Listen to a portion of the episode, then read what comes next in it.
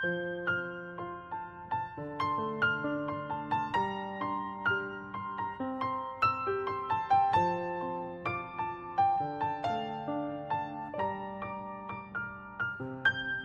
家好，我们是读书郎，我是既然。今天为大家分享的是凯文·凯利所著的《科技想要什么》第十三章“科技的轨迹”。本小节为大家分享的是外商趋势的十三种特性中的“自由”这种特性。与其他事物一样，我们的自由意志不是独一无二的。潜意识的自由意志下的选择存在于动物的原始行为模式中。每种动物都有基本需求，他们会做出选择来满足这些需求。可是，自由意志甚至先于生命出现。一些理论物理学家，包括弗里曼·戴森，认为自由意志在原子似的粒子中出现，因此。自由选择诞生于大爆炸的高温中，自那以后持续扩展。戴森提到了一个例子：亚原子粒子衰变或者改变自旋方向的那一刻，应当被视为自由意志控制的行为。这有可能吗？嗯，那种宇宙粒子的其他微观运动，绝对是由之前的位置或者状态预设的。如果知道粒子在什么位置以及它的能量和运动方向，就可以精确无误地预测下一次运动中它将出现在哪里。这种完全遵循前态预设路径的规律是物理法则的基础。然而，粒子自发分解为亚微粒子，放射能量是不可预测的，也不是物理法则预先决定的。我们往往把这种衰变为宇宙射线的现象称之为随机事件。数学家约翰·康威认为，随机数学和决定论逻辑都不能合理的解释宇宙粒子的突发衰变或者改变自旋方向。他还出示了相关的证据。唯一能够解释这种现象的数学或者逻辑选择，只有自由意志。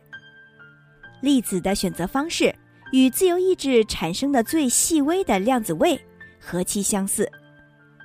理论生物学家图尔特·考夫曼认为，这个自由意志是宇宙神秘的量子本质的产物。具有这种本质的量子粒子可以同时出现在两个地方，或者同时表现波粒二象性。考夫曼指出，当物理学家向两道并排的极小狭缝发射具有波粒二象性的光子时，光子或者以波的形式，或者以粒子的形式穿过狭缝，但不能同时以两种形式穿过。光子必须选择它要展现的形式。但是，这个被多次操作的实验反映出不可思议、颇具说服力的现象，即。波粒二象性只在光子穿过狭缝，并在另一端测量到之后才选择表现形式。根据考夫曼的解释，原子从未定状态转变为既定状态是一种选择，并且是人类大脑的自由意志的来源，因为这样的量子效应出现在所有的物质中。约翰·康威写道。有些读者也许反对我们使用“自由意志”这样的词汇描述粒子反应的非决定论。我们将自由意志赋予基本粒子的刺激性言论是经过慎重考虑的，因为我们的理论断言，如果实验具有某种的自由性，那么粒子也具有完全相同的自由性。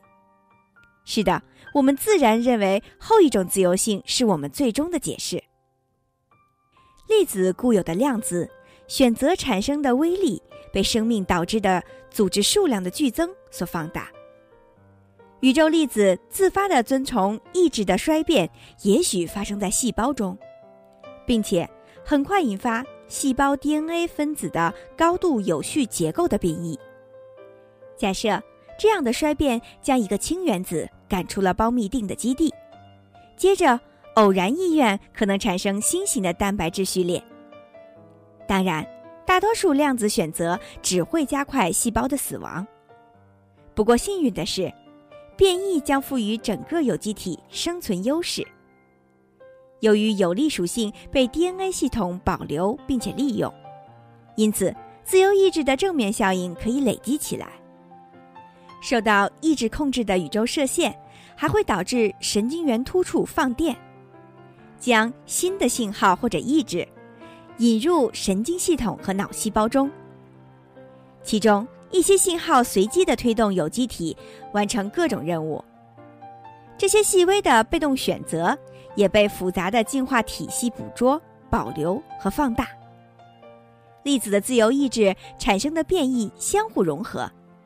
在数十亿年里，使有机体进化出更多感觉器官、更多分支和更多自由度。与往常一样，这是良性的自放大循环。随着进化过程的深入，可选择性也在增加。细菌有几个选择，也许移居到食物上，也许自我分解。浮游生物更加复杂。细胞机体更健全，选择也更多。海星可以挥舞它的胳膊，摆脱敌手或者与之搏斗，选择猎物或者伙伴。老鼠一生中有一百万个选择，它拥有更多可运动的身体部位和更广泛的展示意志的环境，生命也更加长久。更高的复杂性增加了潜在选择的数量。一个大脑自然是选择工厂，不断创造新的选择。有更多选择，就有更多机会。哈佛大学科技哲学家伊曼纽尔·梅塞纳断言：机会越多，自由就越多；自由越多，我们的人性就越丰富。制造廉价的、普遍存在的人造大脑的一个重要影响。是给人类创造的环境注入更高层次的自由意志。当然，我们已经给机器人安装了大脑，但是我们还会给汽车、座椅、门、鞋子和书本添加简单的自主选择智能装置。这样的举措将扩大有自由选择能力事物的范围，即使这些选择只是粒子级的。有自由选择的地方就有错误，在我们将无生命物质从世世代代死气沉沉的枷锁中解放出来的时候，赋予他们选择能力的时候，也给予了他们犯错误的自由。我们可以认为，人工智能的每一次新的进展，都为错误的产生提供新的途径，又使他们做傻事、犯错误。换句话说。科技教会我们如何制造过去不能制造的新型错误。事实上，问问我们自己，人类如何制造全新的错误？这也许是发现新的选择机会和自由的最好衡量标准。为人类基因组排序，势必产生新型的错误，因此，表明我们达到了自由意志的新层次。改造地球气候的行为可能也会引发新的错误，但随之而来的将是新的选择。通过手机和网线实现普遍的实时连接，将展现自由选择的新影响力。但这样的举措同时也具有难以置信的犯错的可能性。所有的发明拓宽了可能事物的范围，从而增加了产生选择的因素。而同样重要的是，技术元素创造了可以展现无意识的自由意志的新机制。无论何时发送电子邮件，数据服务器上看不见的复杂程序决定了邮件以最短延时时间和最大速度沿着全球网络快速传送的路径。量子选择也许与这些选择无关。确切地说。影响他们的是十一个相互作用的决定性因素，因为很难阐明这些因素，所以这些选择实际上是网络的自由意志的决定。互联网每天都要出现数十亿这样的决定，基于模糊逻辑的电子设备产生真实的选择，他们的微芯片大脑会权衡相互冲突的因素，然后模糊逻辑电路。以一种非确定性的方式决定何时关闭干燥器，或者把米饭加热到什么温度。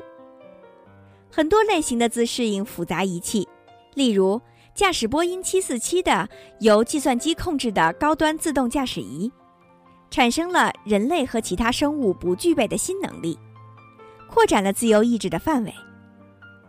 麻省理工学院的一台实验机器人可以运行自己的脑和手抓取网球，比人类的脑手结合反应速度快几千倍。